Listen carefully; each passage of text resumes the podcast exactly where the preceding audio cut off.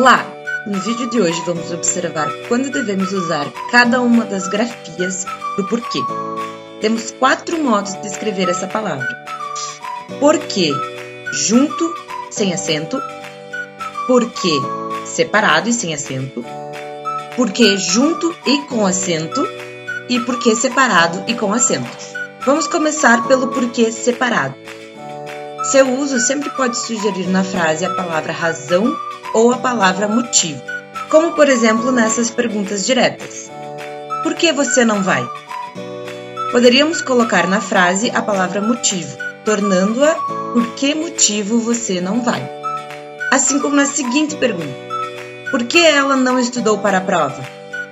Se colocarmos na frase a palavra razão, temos Por que razão ela não estudou para a prova?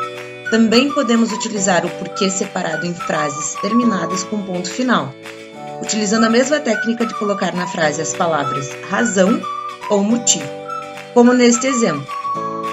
Você sabe por que tenho de ir, que se torna você sabe por que motivo tenho de ir.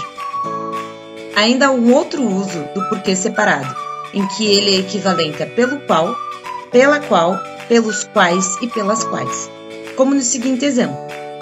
A avenida por que passo todos os dias se chama Paulista. Nesta frase, o porquê poderia ser facilmente substituído por pela qual, tornando-se a avenida pela qual passo todos os dias se chama Paulista. Porquê junto?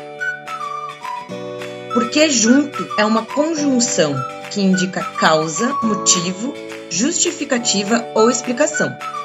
Lembrando que conjunções são termos que ligam duas orações ou duas palavras de mesmo valor gramatical, sendo algumas delas e, mas, ou, logo, pois, como e, é claro, por quê.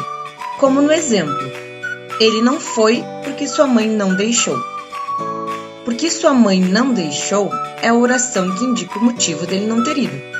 Assim, o porquê, junto e sem acento, pode aparecer também em perguntas, desde que mantenha seu papel de conjunção, como na seguinte frase: Será que eles brigaram porque ele não foi na festa? Porquê separado e com acento? O porquê separado e com acento só deve ser utilizado antes de uma pausa na fala ou na escrita, como um ponto final ou um ponto de interrogação. Um exemplo básico é: Por quê? Mas podemos encontrá-lo também em frases com ponto final, como no exemplo: Ela vai ficar irritada se você continuar perguntando por quê. Porque separado e acentuado também pode ser substituído por por qual razão ou por qual motivo, porque junto e com acento. Nesse caso, o porquê vira sinônimo das palavras motivo, razão e causa.